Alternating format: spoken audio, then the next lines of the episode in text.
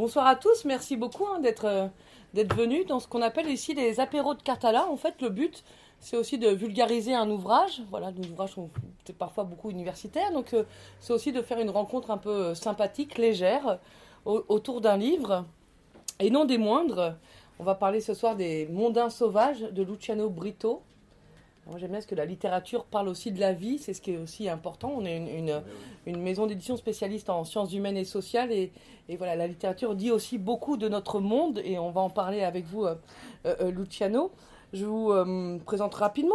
Vous êtes écrivain et chercheur, C'est ça. docteur en littérature comparée, diplômé de l'université Sorbonne Nouvelle Paris 3. Vous, avez, vous êtes l'auteur d'un premier roman paru en 2021 à CP Editora, Fortaleza, C'est ça, oui. qui est un roman qui retrace une biographie fictive d'un homme, Célestin, Célestino X. Exactement. Voilà.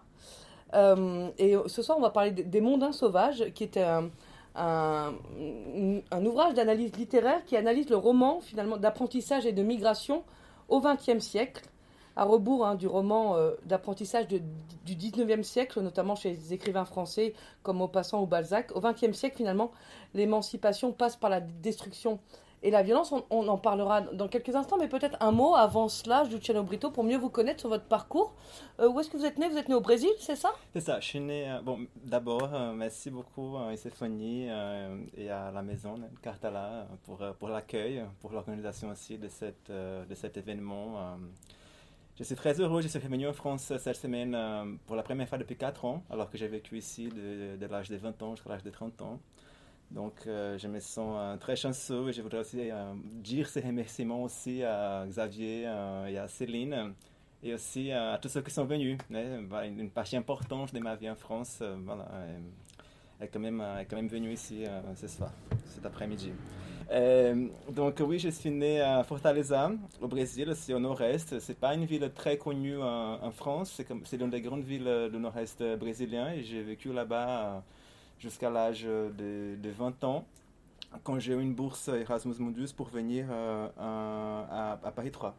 Et là, j'ai fait mes études en littérature française. Après, j'ai fait un master en littérature comparée avec euh, Carole Materon qui est là. Et après, j'ai fait une thèse en, littérature comparée. J'ai enchaîné, en fait, euh, toutes ces années euh, à Paris. Je n'ai pas trop vu le temps passer. Le, temps passe vite.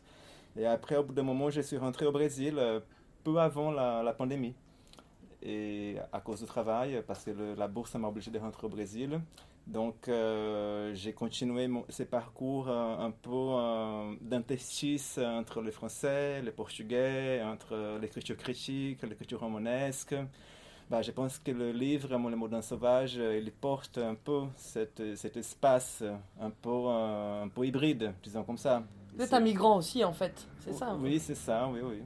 Donc euh, voilà, ça, en fait, c'est ma thèse remaniée. Mm. le- elle, était- elle faisait deux fois la taille du, livre. Euh, Je l'ai beaucoup coupé, je l'ai beaucoup réécrit. euh, et, je pense que ça a beaucoup changé le fait de l'avoir fait euh, au Brésil, la réécriture. Donc je l'ai écrite en France, mais je l'ai réécrite au Brésil. Donc ça fait tout un changement de perspective. Et, euh, et à la fin, forcément, à force de travailler avec la maison et avec, euh, avec Céline et la Roberto et tout, ça, encore une fois, m'a poussé vers cet espace je savais plus trop bien où j'étais, si j'étais au Brésil, si j'étais en France. Je pense que c'est extrêmement positif d'être dans cet espace. et c'est c'est à la frontière finalement. Et, et- et- et on entend bien du coup effectivement le côté euh, dense hein, finalement. Effectivement, vous dites que c'est une thèse qu'on a que j'ai diminuée et du coup on sent bien le- le- la densité en fait de, de- de- de vos travaux de recherche. Euh, moi j'ai une question bête un peu. Comment vous êtes venu à la littérature? Qu'est-ce qui vous a euh, donné envie de faire, de, faire de, de- de- de la littérature Est-ce que vous êtes romancier aussi Je sais pas. Je- Petit, vous lisiez Non, c'est oui, pas- c'est ouais. parce que je lisais, oui, Ouais. je lisais, j'écrivais hein, depuis euh, très tôt. Et j'écrivais aussi des avis sur des romans et j'écrivais aussi de mes impressions de lecture euh, depuis, un- depuis je sais pas, depuis que j'ai 14 ans, 15 ans. Sans doute, euh, il avait quelques œuvres au départ, euh, comme l'œuvre, je sais pas, de Clarice Lispector, euh, qui m'ont poussé plus à fond vers l'écriture. et depuis que je me suis vu dans, ces, dans cette boule de neige, je n'ai plus sorti. Alors c'est intéressant parce que vous parlez beaucoup d'écriture et de romans dans cet ouvrage et justement il y a un moment, il y a, je pense que c'est Naipaul qui dit euh, euh, finalement, il faut avoir rien lu avant. Il faut faire comme si on n'avait rien lu avant. C'est ça, oui. Voilà. Mais on pourra en parler après. Ça, c'est l'un des premiers pas pour arriver à la sauvagerie, disons comme ça. exactement, voilà. C'est un cheminement, effectivement, c'est des mondains sauvages. Euh, vous le dites, hein, d'ailleurs, euh, ça suit un peu le roman d'apprentissage où il y a le, le, moment de la jeunesse, le moment le, adulte, quand on devient adulte, et le moment de la mort, quand on est tous déterminés à aller vers ce chemin. Donc je le disais, hein, Les Mondains Sauvages analyse le roman d'apprentissage et de migration au XXe siècle, qui prend finalement à, à, contresens hein, celui du XIXe siècle. Alors, moi qui suis de culture française euh, euh, littéraire, on a appris Balzac, les illusions perdues, les illusions perdues, mais non pas les désillusions, les illusions perdues, une vie de Maupassant, voilà où c'était le, roman d'apprentissage. Et au XXe siècle, finalement, je dis l'émancipation va passer plutôt par la destruction, la violence et sorte de décentrement. Hein. Euh, cette analyse euh, est portée euh, dans, dans, dans, votre ouvrage hein, par les romans de Marcel Proust, à la recherche du temps perdu, de V.S. Naipaul, c'est un Indien né en Amérique du Sud, à Trinité et Tobago. Vous citez plusieurs de, de, ses livres, hein, dont, dont L'énigme de l'arrivée, Osman Lins, qui est un auteur brésilien, Roberto Bolaño, qui est un auteur chilien, et Joyce Carol Oates, qui est une, une écrivaine américaine, et c'est la seule femme euh, que, vous choisissez euh, euh, dans votre analyse. Et, Joyce Carol Oates a écrit notamment le roman Blonde, consacré à, à, Norma Jean et à l'alias Marilyn Monroe. Et cette, cet ouvrage a, récemment été adapté en cinéma pour Netflix. Voilà, tout à fait. Alors, et vous, vous précisez, alors c'est en conclusion, mais vous dites j'ai lu ces romans non pas comme des exemples finalement qui viendraient étayer une thèse, mais plutôt comme des machines formelles où vous allez puiser finalement euh, euh, vos théories dans ces romans même. Alors Proust, Lynn, Snapple, Oates, Bolagno, ma première question va être celle-ci pour commencer la discussion, euh, Luciano, c'est en quoi ces écrivains sont-ils des mondains sauvages? Et est-ce que vous pouvez nous, un peu nous expliciter ce titre de mondain sauvage qui semble comme une contradiction Bon, en fait, je voulais dire euh, comment euh, l'idée elle est venue, l'idée pour le livre elle est venue et je vais arriver à répondre euh, à cette question sur les mondains sauvages. Le titre, il n'a jamais été là au départ. Hein. C'était un titre qui est venu vraiment quand j'étais au milieu, sur la descente du chemin. Donc, quand j'ai commencé à étudier, j'ai fait un master sur, sur Balzac et sur Flaubert, donc avec Carole Materon. Et, vous dites qu'il a un contresens dans, dans, mon livre par rapport à ces auteurs, et c'est vrai, mais en même temps, c'est aussi pas vrai. Je vais dire en quoi c'est pas vrai. C'est que il y a, quand j'ai commencé à étudier ces romans d'apprentissage, ces romans euh, urbains, et que j'ai commencé à étudier à Paris 3 aussi les, les, romans sur la ville comme un labyrinthe, la ville comme une spirale, la ville comme un espace flou qu'on doit découvrir.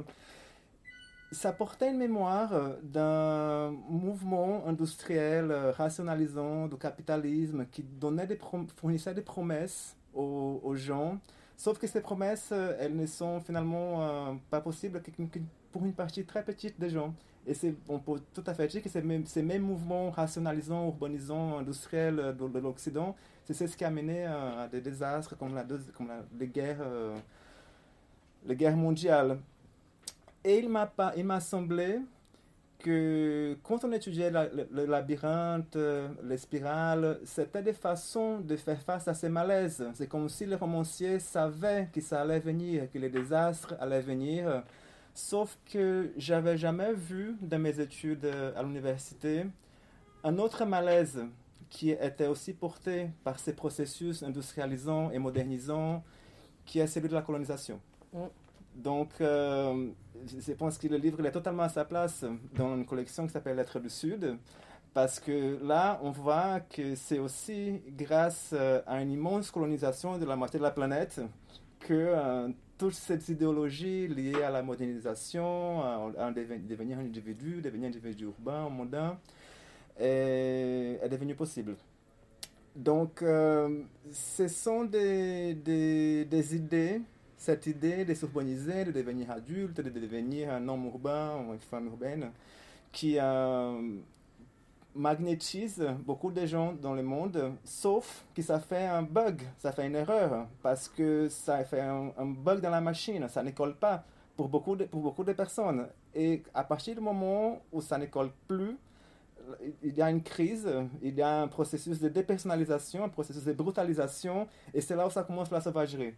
Donc, euh, c'était important pour moi dans le livre de ne pas résumer ou de ne pas avoir comme résultat final de ce chemin seulement la sauvagerie. C'est pour ça que le livre s'appelle pas Les Sauvages, ça s'appelle Les Mondains Sauvages, parce qu'il a un pied dans le monde, il faut avoir, on est situé, on est situé dans le monde, on a une pensée de politique, on a une pensée de, la situation, euh, de la mondialisation.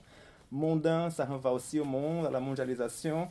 Mais on a toujours des espaces, euh, on, on, invente, on crée des espaces d'intérieur, des espaces de fondation. Et c'est dans cette. Euh, je ne dis pas que c'est un ajuste, un ajustement, mais je dirais que c'est un dialogue entre ces deux possibilités où les mondains sauvages émergent. Cette tension finalement est. Et vous dites aussi c'est un essai qui raconte une histoire, hein, oui, vous oui, dites oui, à, la, fin. Et alors, euh, et, et la question c'est peut-être à celle-ci que vous pensiez. Euh, vous avez évoqué cette puissance industrielle du, du 19e siècle, la modernité, l'apogée de l'empire un peu. Est-ce que finalement il s'agit que vous prenez des, des romanciers, donc euh, Naipaul, euh, Linz, le Chili, euh, la, beaucoup sont originaires du, du sud, hein, pas la plupart, mais est-ce qu'il s'agit aussi d'opérer un décentrement du roman d'apprentissage Finalement, c'est plus une désoccidentalisation, l'Occident n'est plus le, le référent, mais voilà, de, de, de parler du roman d'apprentissage et de migration vu du sud? C'est clair qu'il y a un décentrement, oui. Mm. Et je pense même qu'un écrivain comme Bolagno, un écrivain comme Naipaul, ce décentrement, il est tellement violent et puissant qu'on ne peut plus revenir à la littérature occidentale euh, de la même manière. On ne peut plus lire, euh, je ne sais pas, Balzac, je pense, euh, sans faire le lien. Par, ailleurs, euh, bon, Balzac était un écrivain préféré de, Marx, donc il, était un écrivain extrêmement conscient de ces processus violents de l'industrialisation, de l'urbanisation. C'est plus possible de revenir euh, à cette littérature du 19e siècle ou à cette littérature du début du modernisme, de- de- de- des images de Baudelaire sur les flâneurs à Paris, sans prendre en charge euh, cette nouvelle complication de la modernité, de la mondialisation. Euh, Du coup, je pense qu'il y a tout à fait une, euh, une, un décentrement. qui suit le, le mouvement du monde, comme on Oui. disait, de la littérature euh, finalement. Et alors, euh, donc l'exil au XXe siècle est un thème littéraire euh, fort.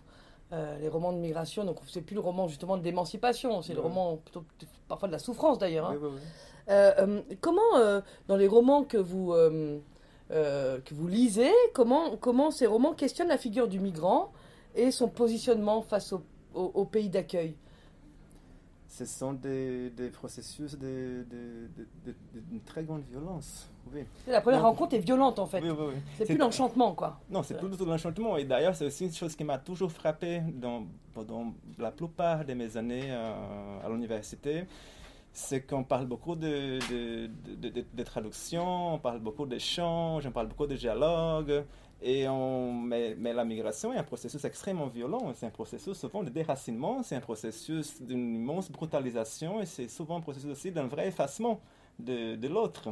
Donc, euh, il fallait prendre ça en charge. Je ne pouvais plus revenir à- à des idées un peu iréniques sur les appels à la solidarité, sur l'accueil, euh, sur euh, des choses qui sont très belles euh, dans l'idée, mais qui, dans la matière du réel, euh, sont souvent euh, voilà, assez éloignées de, de ces idées.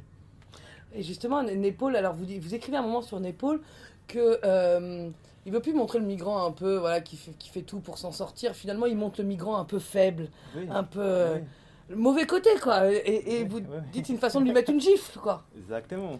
C'est exactement. C'est négatif. Il y, a, il y a, disons, de certaines nouveautés que les migrants de, de Naipaul, les migrants de Bologne ajoutent à cet ensemble euh, d'éléments critiques euh, sur la littérature de la migration, qui a exactement une- même une pulsion de mort.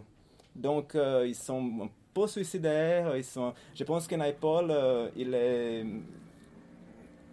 il, il est un, un- un très bon romancier pour des personnes euh, qui pourraient être des terroristes, par exemple, parce qu'il fournit des clés justement pour ne pas en devenir un. Parce que je pense que c'est totalement normal qu'il y ait, euh, face à la violence de l'Empire, qu'il y ait des gens qui sont totalement perdus et qui ne savent pas quoi faire et qui veulent tout exploser. Donc, euh, Naipaul, justement, il- il est un écrivain qui fournit une clé mental, un travail mental intérieur aussi avec des gens comme ça pour qu'ils n'aillent pas par, par cette voie-là. Il est à l'écoute de cette pulsion de destruction, à cette pulsion des morts. Et il essaye d'en faire quelque chose de, de productif, de constructif avec ça. Je ne sais pas si c'est le moment de la discussion, mais vous parlez beaucoup, souvent de deux Naipoles. Le premier, alors vous dites pas jamais le second Naipaul, mais vous dites beaucoup le premier Naipaul. Oui. qui, qui, a une vision un peu idéaliste de la migration, si j'ai bien compris, et qui après devient plus radical ou plutôt l'inverse. Je, je... Je, le premier Naipaul, euh, il est un plus agressif il est un peu plus doux. Il, oui, c'est plutôt, ce serait plutôt l'inverse. Il est plus agressif, il est plus hiérarchique, euh, il est plus dans une pensée très binaire, que soit on domine, soit on, est dominé. Du coup, la seule option pour le dominer, c'est de devenir un dominant, et du coup, on ne sort jamais de sa dialectique, et c'est insupportable. Et toujours avec des mots très, très sévères euh, envers euh, tous et toutes. Et ça, c'est le premier Naipaul, donc c'est quand même un Islamophobe, alors... C'est un jeune homme, euh, voilà, c'est quand même un jeune homme qui a été euh, racisé, qui est venu à, Londres, qui a subi beaucoup de choses, et ne sais pas une question de les pardonner, ne pas, ne pas les pardonner, mais euh, qui porte beaucoup de rage en lui, et que je pense que le, le deuxième Naipaul, je ne sais pas comment on peut le dire, il y a toujours le premier Wittgenstein, le deuxième Wittgenstein, on ne sait pas quoi faire. mais le dernier Naipaul... le dernier, c'est pas le second, il est euh, plus tendre. Il est plus tendre, il est plus à l'écoute, il est plus constructif, il est plus euh, à l'écoute des possibilités de l'Inde, par exemple, alors que le premier Naipaul, il est tellement critique à l'égard de l'Inde que je pense que si j'étais un Indien dans les années 60 euh, en lisant Naipaul, ça aurait été un peu dur. C'est vraiment une gifle, comme, comme, comme, je dis dans le livre. il est très dur et en plus il a un parcours intéressant. Donc c'est un Indien qui est né à Trinité et Tobago, donc en Amérique du Sud. Euh, et euh, il a énormément voyagé en fait dans la plupart des ouvrages, ben, beaucoup d'ouvrages, donc euh, l'énigme de l'arrivée dont vous citez beaucoup et aussi un chemin dans le monde que vous citez parfois. finalement, voilà, je, cite Wikipédia, hein, je vais pas. finalement, c'est aussi c'est le récit de ses voyages. Il dit dans le premier, Naipaul relate avec le souci d'un anthropologue le déclin puis l'anéantissement d'un domaine du Sud dans l'Angleterre et le second évoque le mélange des traditions antillaises euh, et indiennes et de la culture occidentale. Et vous parlez aussi à un moment aussi d'hypercorrection chez Naipaul. On va parler à un moment de la question des langues aussi. C'est ce que c'est ça, ça, ça emprunte votre ouvrage beaucoup, hein, notamment sur la dernière partie. Et euh, euh, certains ont reproché à Naipaul cette hypercorrection de l'anglais en disant il voulait il veut, il veut être plus royaliste que le roi quoi. Exactement. Alors que vous, vous en faites une interprétation différente finalement de cette hypercorrection. Je pense que le premier Naipaul, le premier Naipaul. c'est ce que vous écrivez, hein, vous dites le premier Naipaul dans le livre. Hein. le premier Naipaul, il, fait, il est exactement du côté de l'hypercorrection. C'est comme ça qu'il réagit à la violence. C'est-à-dire, c'est un type qui vient d'un contexte où il a été dominé, colonisé, et, et il a ces mythes qu'il a réussi à s'en sortir en devenant lui-même un dominant. Et c'est ça l'hypercorrection correction, c'est être voilà, plus anglais que les Anglais qui l'auraient euh, fait du mal.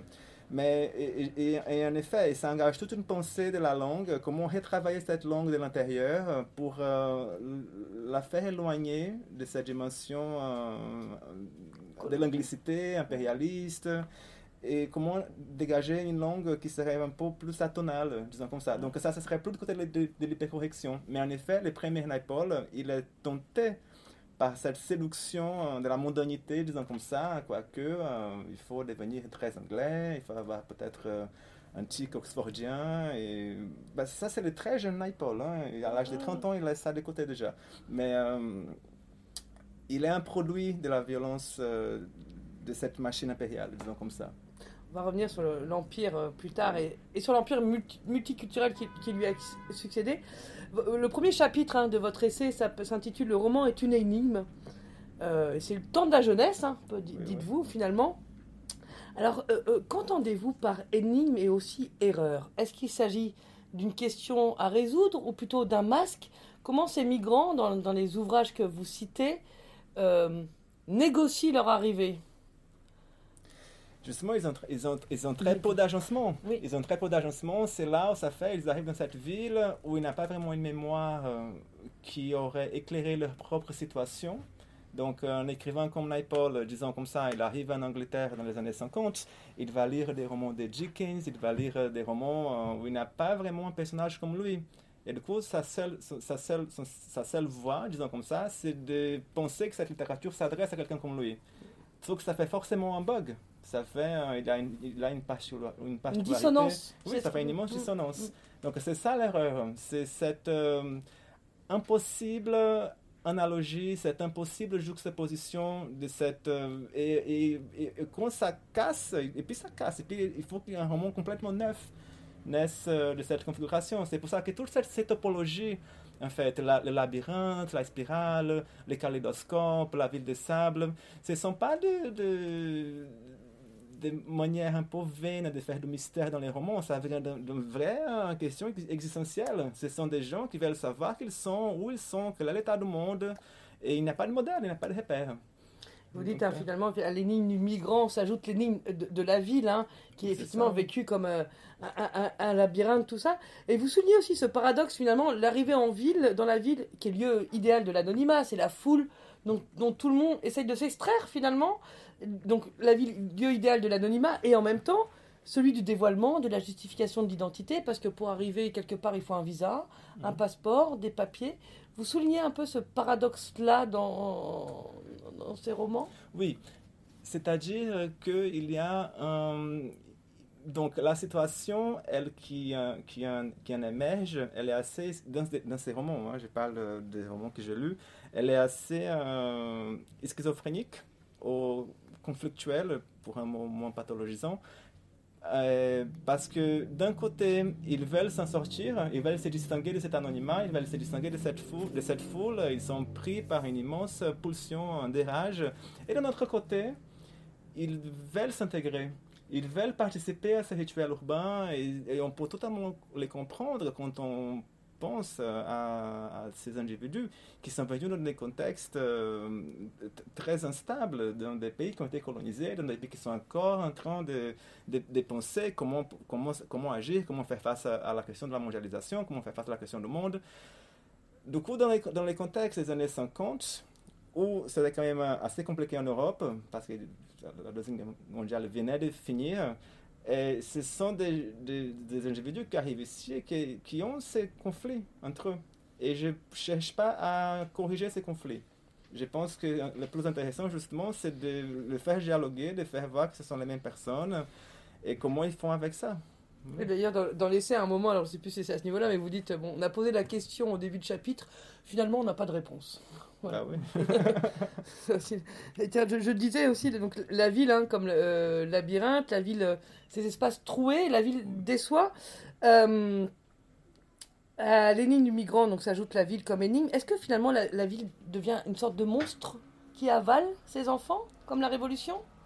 Bien sûr, et d'ailleurs je pense que c'est aussi une image qui vient de Marx, qu'il parle de la, de la, du capitalisme comme une espèce de vampire, de, je mais il y a cette image de monstre mais pas dans les romans, c'est-à-dire qu'ils n'utilisent pas ces mots. Il n'a pas vraiment une, une, une, animalisation. C'est plutôt des, des, images vraiment topographiques, comme les labyrinthes, comme la spirale. Chez Ous, c'est la ville de sable, parce que Los Angeles est cette ville complètement décentrée, on n'a pas de. On peut aller partout, de, tout, de, de partout les voir. Donc, euh, les mots... ville est difficile à saisir oui, finalement. difficile à saisir, oui.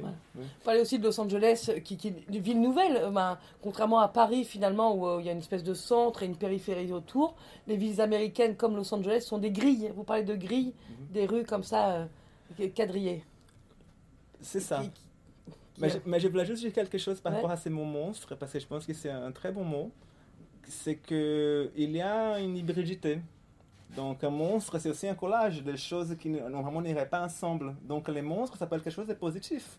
Parce qu'il y, a cette, différence euh, irréductible de ces individus. Et il y a aussi le pouvoir magnétisant, assimilateur de la ville. Et de cette interaction, il y a quelque chose d'hybride qui naît.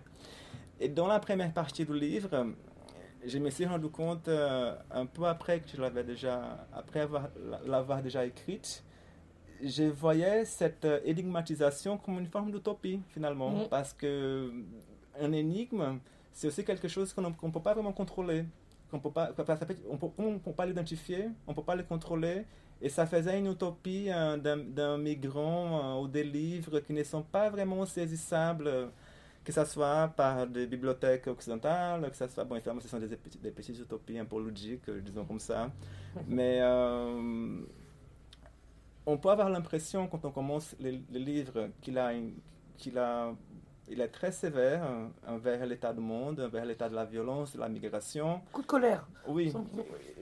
Moi, ça fait quelques années que je l'ai écrit. Peut-être que le Brésil m'a rendu un peu plus tendre de temps en temps par rapport à certaines phrases que je n'aurais pas écrites comme je le fais, comme j'aurais fait avant. Mais, je, mais ça m'a surpris aussi dans la lecture, dans la réécriture du livre, qu'il avait ses utopies aussi. Que ce n'est pas un livre si. Euh, sévère que ça. Définitif. Le premier Brito et le deuxième Brito. D'ailleurs, le, le, terme de monstre, par contre, vous l'employez quand vous, on parle de blonde. Bah, c'est cette euh, Marilyn Monroe qui, est, qui, est, voilà, qui est perturbée, je ne sais pas si c'est le mot, mais voilà, tiraillée entre plusieurs voix. Oui, oui, oui. beaucoup Et aussi, ce que je voulais dire. On peut, parler, on peut, parler, un peu de ça, si vous voulez. Ah, bah, si vous voulez, oui, volontiers. Ouais, ouais, parce que alors, le roman de la migration, donc c'est intéressant. Pourquoi Haute et pourquoi euh, Blonde de Marilyn? Bah, Vous expliqué un peu au début. C'est finalement, c'est pas le roman de la migration et de l'apprentissage, c'est comment Norman Jean devient Marilyn Monroe, c'est ça un peu? Oui, en fait, on a un peu de mal parfois, on peut avoir un peu de mal à voir ces romans comme un roman d'apprentissage parce que normalement, les romans d'apprentissage portent presque tous sur des hommes. Et, euh, et voilà, mais les romans d'apprentissage, c'est l'apprentissage des femmes.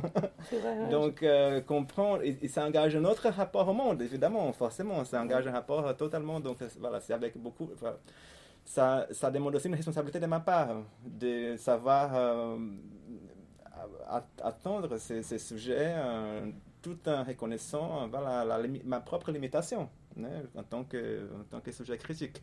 Donc, euh, mais en effet, Oates, quand elle a écrit Blonde, elle a dit qu'elle avait Moby Dick en tête, qui est un roman qui porte une baleine monstrueuse, donc que Marilyn Monroe serait son, sa baleine, serait son, son Moby Dick. Donc, euh, et en effet, euh, dans sa formation, donc ça raconte l'histoire de cette fille euh, orpheline, presque, une presque orpheline qui est née dans un contexte familial assez précaire et qui finalement devient, disons, le centre de gravité de Hollywood, à Los Angeles. Et il y a ce devenir monstre de Marilyn Monroe parce qu'elle n'est plus un sujet, elle n'est plus un individu, elle est parfaitement reproductible, comme, euh, comme on dit euh, les peintures, la sérigraphie de, de Warhol. Et Oates, elle, va jusqu'au bout en construisant, construisant cette, euh, cette, cette, cette, femme qui est très désirée, qui est, sur, sur, sur quoi tous les désirs se projettent. Mais sous cette image de cette femme monstrueuse, elle construit une autre femme aussi, qui est une femme anonyme, qui est une femme qui est n'importe qui, qui est une femme qui est totalement heureuse, qui est une femme qui veut juste jouer, qui c'est ça sa passion, qui a une passion, qui a un désir. Et là, on voit très bien, j'ai pas envie de jouer les mots dialectiques, mais on voit très bien cette jonction entre les mondains et les sauvages. Mm. Parce qu'il y a Marilyn Monroe, qui est cette femme qui, qui domine parfaitement la grammaire la modernité la grammaire des jeux urbains, des jeux de société, comment euh, voilà, monter les classes sociales et comment euh, se faire voir. Et de notre côté, il y a cette femme un peu invisible qui est Norma Jane, qui est très fragile et qui est très vulnérable et qui est très puissante aussi. Et qui, euh, bon, finalement, dans les livres, pour que ça puisse correspondre à la réalité, ça se finit mal, ça se finit avec, euh, avec la mort euh, de Marilyn Monroe. Mais je pense que même là, il y a une utopie sous-jacente de faire plus, plus, attention à Norma Jane. Euh, il y a un point de dimension allégorique aussi dans les livres. dans un entretien, en fait, Oates, elle dit qu'on est tous Norma Jane et qu'à force du monde où on vit, on est tous censés pousser à devenir Marilyn Monroe on oublie parfois cette Norman, cette Norman Jean, on l'oublie. c'est ça. Malheureusement. Alors, mais, alors justement, on parle des mondanités, tout ça, parce que oui, on peut revenir sur le titre Mondain sauvage. C'est aussi une critique des mondanités. on parle de Proust un peu, parce que Proust, vous voyez, il y a cette tension dans, chez Proust entre cette mondanité, ces mondanités, le fait de sortir à l'extérieur, d'aller dans, dans des salons. Euh, alors j'ai été chercher le, le, la définition de mondanité, hein, qui est l'habitude de vie propre aux gens du monde, politesse conventionnelle et aussi caractère de ce qui est mondain, ce qui relève des gens en vue à la mode. Est-ce qu'il y a un peu une, une critique aussi du milieu littéraire? Bien sûr. Moi, je, oui, totalement, ouais. Moi, j'étais traumatisée par la scène, parce que je, donc j'ai jamais lu euh, Bolagno, Roberto Bolagno, mais j'étais traumatisée par la scène du taxi londonien que vous ah racontez. Ah Alors, je vais résumer et vous me direz, et vous me reprendrez si je me trompe. C'est des critiques littéraires qui ont passé une petite soirée dans Londres, tout ça, et qui vont prendre un taxi pakistanais. Et le taxi se perd un peu et il rouspète un peu en ourdou euh, euh, sur la question du labyrinthe qu'est Londres. Du coup, les critiques littéraires pensent qu'il parle du labyrinthe de Borges, Borges, je sais pas si je le dis bien.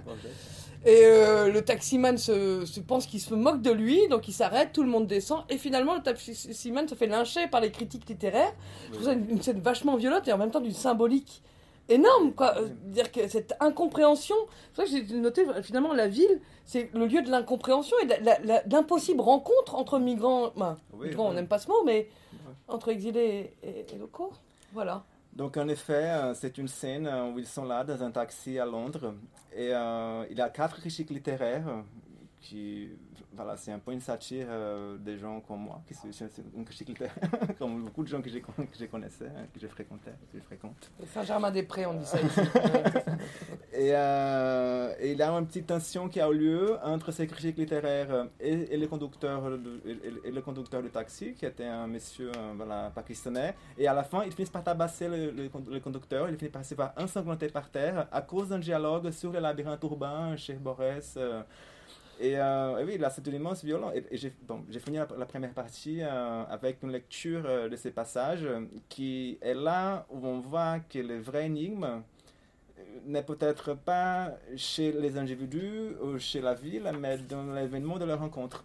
Et c'est de cette rencontre extrêmement violente qu'on voit que la vie de ces critiques littéraires qui votent socialistes ou blancs et qui sont dans cette espèce d'Europe euh, après la guerre euh, très euh, épaisée, en fait, ils sont indéfectiblement, indéfectiblement connectés à ces marchés de travail migrants un peu invisibles, grâce à quoi ils peuvent aller chez eux et écrire sur Borges ou sur Dickens, je ne sais pas qui.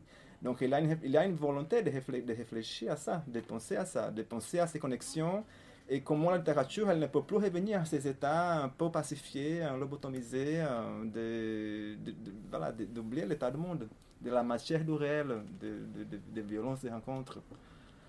Et, le, et Bolin, il, donne des clés pour euh, réfléchir à ça. Et justement, on en vient à la deuxième partie, parce que vous dites, ça finit la première partie, on en vient à la deuxième partie. Le deuxième chapitre, le roman est un cauchemar c'est celui donc de la deuxième partie, c'est celui de l'âge adulte, où on parle de, surtout de violence, de complicité et de renoncement, hein, si, j'ai bien retenu. Est-ce qu'on peut parler finalement de désenchantement? Alors j'ai retenu le mot depuis le début, mais oui, parce qu'on parle, on, pour la littérature africaine, euh, au lendemain des indépendances, on parle beaucoup du roman du désenchantement. Est-ce que c'est aussi ça pour le roman de migration euh, au XXe siècle? Donc on parle des années 50, donc 60. Hein, Est-ce que c'est aussi ça le désenchantement? Est-ce que finalement l'émancipation, le renoncement passe aussi par le désenchantement et le regret des personnages et des auteurs. Bien sûr. C'est-à-dire que la partie sur l'énigme, elle a une dimension féerique, elle a une dimension même un peu carnavalesque, disons comme ça, et un peu euh, comme beaucoup de jeunes personnes arrivent dans une ville, elles sont émerveillées, un peu surpris, même s'ils sont un peu méfiants. Et la deuxième partie, elle coupe avec ça. Donc là, la deuxième partie, elle est vraiment la partie la plus violente du livre. Et elle, est la plus ancrée vraiment dans la matière, d'essayer de comprendre de quoi il s'agit, cet empire euh, multiculturel, cette, cette ville euh, branchée, euh, cette agglomération urbaine dans des pays riches. Et quelle est la conséquence de cette richesse sur des villes du Sud? Donc, euh, vous avez parlé de. Je sais, non, Non, de, la complicité et, et de, la, Parce que je voulais juste, juste, quelque chose, parce que dans la première partie, il y a cette pulsion des morts. Cette euh, chose un peu suicidaire, un peu triste, un peu mélancolique que ces personnages portent. Et que ça, dans la deuxième partie, est totalement écrasé. Parce que ces personnages, ils, sont, ils, ne savent, ils renoncent à ce qu'ils sont. Mais même là, en lisant les livres, peut-être avec mon regard euh, de maintenant, euh, dans l'état où je suis de ma vie, j'ai vu ça aussi comme une espèce d'utopie. Parce que c'est désenchantement, cet état désenchanté, cet état de désillusion totale, où les personnages succombent totalement au, pouvoir de ceux qui sont les plus puissants ça engage une pensée de politique très particulière, qui n'est pas celle de la lutte d'intérêt, qui caractérise souvent euh, nos pratiques sociologiques, mais qui est une pratique de, de faire les plus puissants en se défaisant nous-mêmes. Oui. Donc, euh, L'autodissolution, vous parlez un peu d'autodissolution, oui, oui, il, a ça. une, il a une autodissolution, mais il a, il, a une C'est pensée, avant. il, a, il a une pensée de politique que j'essaie de comprendre dans les livres, et c'est là d'où vient aussi l'image de la mine, où, euh, où on, on ne cherche pas, où on ne cherche pas à attaquer frontalement, mais on se laisse hypnotiser, on se laisse détruire, euh, on se laisse totalement succomber à ce magnétisme de l'Empire, à ce magnétisme de ce monde extrêmement violent. Et une fois qu'on est à l'intérieur de cet espace, on peut le défaire. On peut défaire ces cauchemars. Donc même cette partie qui est peut-être la partie la plus dure du livre, ou peut-être c'est parce que j'aime trop les livres, je sais Non, pas, mais non. je le vois aussi comme une espèce d'uto- je vois aussi une utopie sous-jacente. Mais vous dites parce que vous parlez effectivement de face à l'utopie d'un monde Je sans si frontières. clair, je sais pas si c'est clair ce que je dis. Ouais, ouais. Bon. Ouais, non, mais moi, j'ai- oui, oui, non, mais je, je comprends bien, effectivement, c'est finalement se, se fondre, alors pas se fondre, mais se vider de sa- oh, pas sa substance, peut-être euh, renoncer à certaines choses Oui. pour se fondre dans un univers et pouvoir de l'intérieur euh, ça. revendiquer et après. Ça, euh, ça. Au lieu d'attaquer de l'extérieur, euh, d'essayer de faire une chose plus profonde, une putréfaction plus profonde de l'intérieur. Donc chez Naipaul, c'est très flagrant. C'est ce que j'allais dire, c'est c'est ça, Oui, c'est qu'on parlait oui. d'hypercorrection tout à l'heure. Parce qu'il a cette mémoire de, de l'hindouisme et cette pensée de se vider, cette pensée de s'épuiser, cette pensée de- de- de- d'obtenir des états parfois euh, un peu euh, où on se dépersonnalise totalement. C'est aussi une puissance. C'est aussi, euh, c'est aussi une force, une force active. En géopolitique, euh, il y a quelqu'un qui a écrit, euh, je vais pas me rappeler son prénom, son nom, je vous m'en excuserai, qui est la, la puissance des faibles, qui, qui a aujourd'hui des pôles de puissance comme les États-Unis, voilà, vacillent un peu et que le terrorisme finalement est une sorte de puissance des faibles. Donc voilà, moi ça m'a fait Oui, penser à ça. C'est à fait ça. Et donc, et, et- et ça, j'ai vérifié systématiquement dans tous les romans que je ne le cherchais pas. Hein. C'est pas comme si j'avais cette idée en tête et j'avais voir si ça collait ou pas. Non, c'est vraiment venu des romans. Donc, euh, il y a cette, cette immense, euh, voilà, cette, euh, cette pensée de masochisme chez Proust qui écrase les sadiques. Il a cette construction de Marilyn Monroe comme une poupée gonflable du président des États-Unis. Mais finalement, elle est beaucoup plus puissante que le président des États-Unis. Bon, pour donner des exemples, à l'infini, il a, il a cette image de la mine qui serait l'espace le plus dévasté, le plus écrasé par les mouvements industriels, mais qui est finalement une bouche qui finit par avaler tout le reste. Et j'ai essayé de, de- de donner un- une, euh, pas une, unité, mais de faire une vraie jonction entre toutes ces images négatives, disons comme ça, ces images d'anéantissement même, et comment ces images, elles finissent par euh, opérer des de, de réactions, opérer de, ce sont, ce sont des images fortes, Efficace. oui, Ouais. efficaces. oui. Ah, effectivement, alors j'avais moins saisi ce truc-là, mais c'est intéressant du coup d'en parler. Moi j'ai bien saisi, par contre, c'est là, c'est dans ce paragraphe-là, dans ce chapitre-là, que vous parlez beaucoup de la langue, Oui. je pense, de, euh, de l'anglais. Vous citez le, lang- le linguiste de Swann. C'est ça, le oui. linguiste. Et, moi j'adore cette phrase plus il y a de langue, plus il y a de l'anglais. C'est ça. Et finalement. Donc, dire, mais- non, mais finalement, euh, ce multiculturalisme, euh, est-ce qu'il ne serait qu'une utopie finalement? Euh, Ce que vous expliquez, c'est que sous couvert de multiculturalisme, on promeut les, les langues hindoues, les langues locales. en Afrique, vous avez plein de langues. Et finalement, c'est toujours l'anglais qui ben, il y a une ça, espèce de galaxie où l'anglais sort renforcé de ce multilinguisme. Donc, euh, oui, oui, ça c'est une partie importante du livre, disons comme ça, c'est une partie euh, qui... Travaille a- sur la langue, effectivement, la Oui. langue du colonisé aussi. Voilà, qu'est-ce que, Oui. comment on se détache de la langue du colonisé tout en Oui. l'utilisant? Donc, c'est- c'est- c'est- c'est-à-dire que puisque c'est un, un essai aussi de critique littéraire, euh, je ne pouvais pas seulement rester cette dimension euh, psychologique, imaginative euh, des phénomènes. Il fallait m'attaquer aussi au sujet principal, de, enfin, à l'un des sujets principaux qui est la langue. Donc, euh, en effet, il y a une, euh, une pratique de penser les langues euh, qui est très commune, qui est celle qui moi aussi j'ai apprise et que je défends à 100%, qui est celle d'un multiculturalisme actif. On a beaucoup de langues, on défend les langues, on va à l'aéroport, il y a un anglais, il y a un français, il y a un chinois, on aime tout le monde, etc. Mais il y a aussi une autre manière qui est celle des romans de penser la violence des langues, qui est justement on accepte l'anglais, on est envahi par l'anglais, et de l'intérieur de l'anglais, on peut, la on peut créoli- créoliser la Oui. langue, on peut devenir, euh, on peut faire autorité euh, sur cette langue. Et, et on peut faire quelque chose de nouveau. Donc c'est vraiment tout le, tout le travail de dissocier l'anglais de l'anglicité, dissocier l'anglais des, des, idéologies et pouvoir s'approprier de l'anglais. S'approprier l'anglais et faire quelque chose de neuf. Je pense vraiment que c'est un... Et, là, c'est vraiment Naipaul qui pense le plus directement à ça, parce que Naipaul, il pense plus directement à des individus, à des migrants qui sont dans des situations démonies et qui n'ont pas le temps d'apprendre beaucoup de langues, qui n'ont pas le temps de se débrouiller, qui ne sont pas des polyglottes vraiment, et qui veulent faire avec ce qu'ils ont. Donc apprendre l'anglais, et euh, au lieu de voir ça comme, comme une, faiblesse ou une limitation, mais euh, même là, c'est une dimension très constructive du livre. Je me suis rendu compte euh, tardivement aussi que cette, cette pensée de voir l'anglais pas comme un obstacle ou comme un ennemi absolu, mais comme, comme quelque chose euh, qu'on peut dominer, qu'on peut s'approcher, oui, comme un outil, comme un outil pratique, un outil pragmatique qui, euh, qui peut aussi, euh, qui est la langue du pouvoir, mais comme dit Swan, c'est aussi la langue de l'empowerment, qui donne du pouvoir.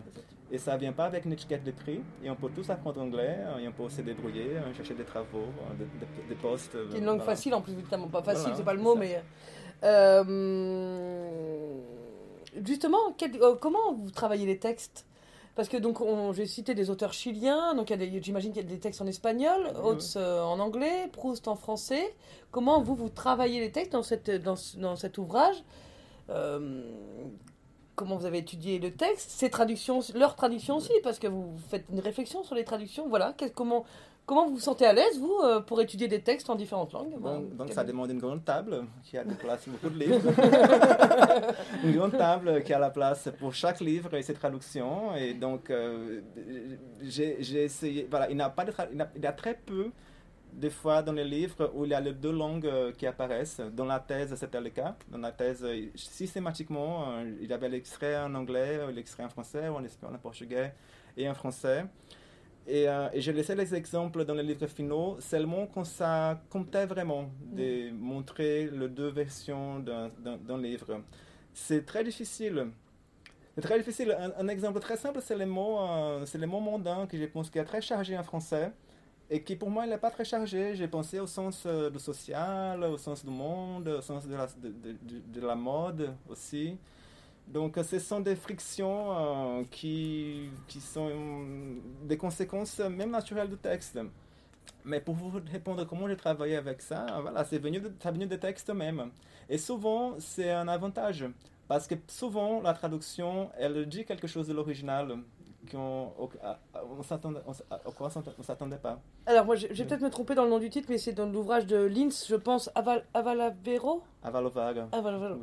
Vous expliquez, il y a un passage dans la traduction française qui n'est pas traduit, en fait, parce que ça serait remettre en cause la prestance du français. Euh. Donc, euh, oui, ça, ça c'était une vraie découverte grâce à la traduction. Donc, il y a les romans de Osmolins à Valovar, et euh, il y a, dans, la, dans un portugais, il y a la phrase suivante Une dernière langue reste. Et dans, la, dans les textes en français, la traductrice, elle a effacé ce passage. Elle a effacé pas. Donc je me suis dit, ok, c'est pas une phrase difficile à traduire, c'est pas une phrase euh, compliquée à comprendre. Euh, je comprends pas pourquoi elle a tout simplement effacé cette phrase. Et là, j'ai compris, c'est parce que ça la met un peu mal à l'aise dans son propre travail. Parce que pour que son travail puisse exister, il faut que, pas qu'une seule langue reste, il faut qu'il y ait au moins deux langues ou plus, plusieurs langues. Du coup, c'était plutôt une défense de son propre métier, peut-être.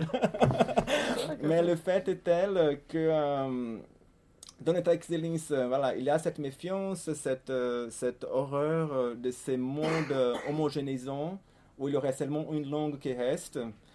Et, mais je pense que la traductrice elle aurait dû laisser ça. Parce que justement, à partir du moment où elle essaie de faire cette crainte du livre à, à Valovar, elle efface quelque chose du livre. Mais le fait que j'ai pu repérer ça, parce que j'avais les deux versions à côté de moi, ça m'a donné beaucoup à réfléchir. Du coup, finalement, euh, c'est bien. Ça donne de la matière, au contraire. ça donne de la matière pour la réflexion. Oui. Et on en vient à la troisième partie. On va brosser, hein, on va pas tout dire, hein, c'est beaucoup plus dense. Hein, je passe. La troisième partie de votre, de votre essai s'appelle Le roman sauvage et, et, euh, c'est le moment de la mort et en même temps de la renaissance, comme on sait tous. Euh, et donc il se consacre beaucoup plus davantage à la poétique et la stylistique. Là, pour le coup, vous décortiquez les phrases. Euh, ma question est simple. À quoi ressemble un roman sauvage, anti-urbain? Comment, dans la phrase, on traduit euh, Bon, merci. C'est une, question, une question très importante. Donc euh, voilà, le livre il a trois parties et en effet, les deux premières parties, elles sont très télescopiques. Ça se joue beaucoup au niveau des idées, au niveau des impressions, au niveau anthropologique de la ville, du monde, au niveau psychologique de ces, de ces migrants, de cette migrante. Et, euh, et, la troisième partie, il a une volonté affranchie d'un peu d'oublier tout ça, d'un peu d'oublier tout ce qu'on sait, tout ce qu'on connaît, de, voir les choses de loin et d'aller de plus en plus vers une vue de près. Donc, euh, qu'est-ce que c'est le roman sauvage? Je pense que le roman sauvage serait d'abord ça. Serait un peu laisser euh, ces, réseaux, ces systèmes. Chez Proust et chez Naipaul, c'est clairement laisser de côté l'imitation. Donc, il avait toute cette hantise de l'imitation, c'est-à-dire que pour devenir un être humain urbain, il faut imiter un modèle, il faut imiter euh, ce qui est censé être une personne euh, urbaine. Et finalement, euh, oublier l'imitation, même effacer l'imitation, c'est un processus de base pour pouvoir marcher tout seul et penser tout seul. Et, parce que, parce que l'imitation aussi, comme elle donne l'Empire comme modèle, elle ne peut que renforcer une idée de supériorité de l'Empire.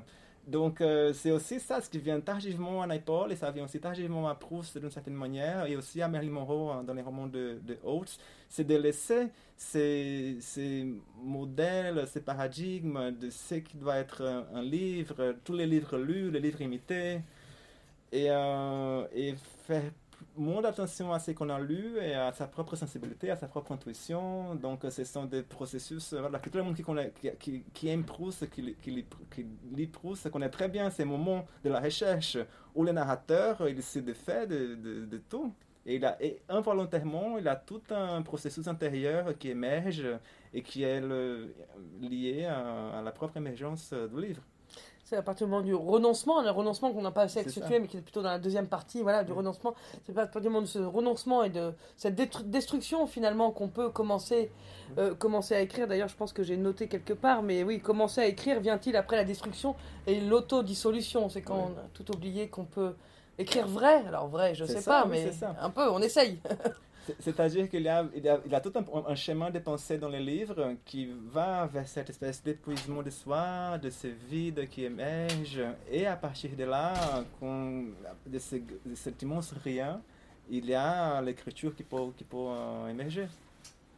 Alors, vous, vous évoquez, on n'a pas beaucoup parlé, alors que c'est quand même le, Je trouve que le, c'est le motif principal de la couverture, c'est le devenir végétal du monde.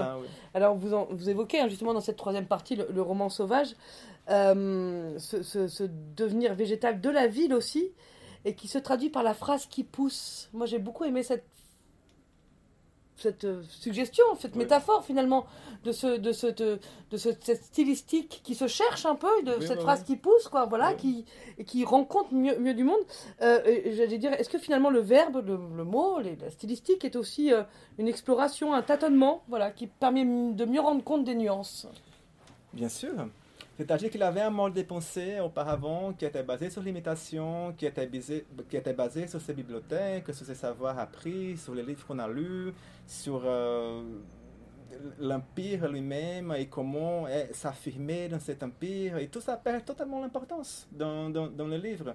Et, là, en effet, il faut commencer à, penser à voir le monde à partir de zéro c'est un motif très important chez Proust et aussi chez Naipaul, euh, qui est cette espèce de commencer de zéro.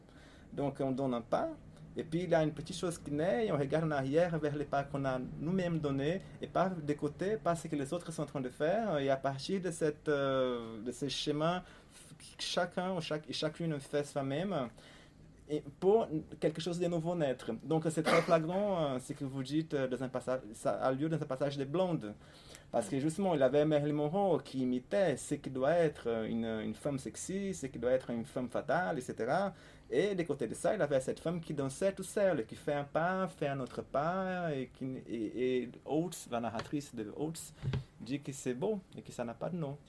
Ces processus euh, qui est beaucoup moins prestigieux peut-être euh, du point de vue de, de nos sociétés, euh, d'accumulation d'informations, de, rassembler des informations, d'imposer sur le lecteur beaucoup de références littéraires, beaucoup de notes bibliographiques, beaucoup de notes pas de page, des, des, des exercices d'érudition infinies. Mais il y a une autre manière de penser, qui est celle-là de Norman Jane, qui est donné un pas après l'autre et peu à peu voir comment cette, euh, cette chose un peu monstrueuse, en effet, un peu expérimentale, disons comme ça, naît.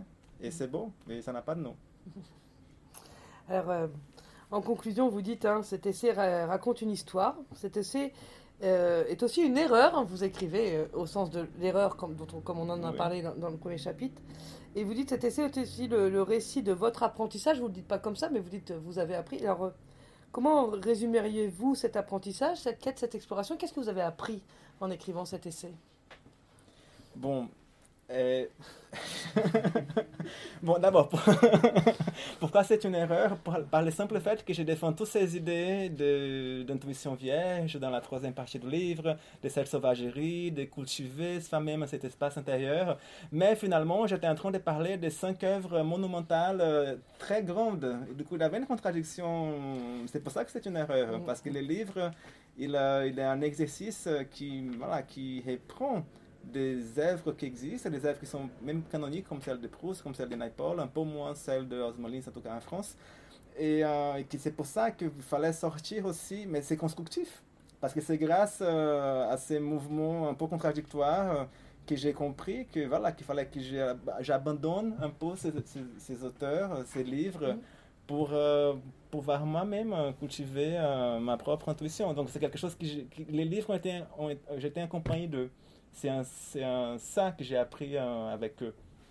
Et c'est pour ça que je dis aussi que, voilà, ce ne sont pas des livres, euh, comme vous avez dit au départ, euh, qui sont tout simplement des exemples, des illustrations, parce que c'est très courant quand on fait une, un cours sur littérature à, l'université, d'avoir une méthode qui ne vient pas de livres et d'imposer cette méthode sur les livres. Et voilà, et, maintenant, euh, les livres sont juste euh, des jouets euh, qu'on peut faire ce qu'on veut à partir de nos propres méthodes.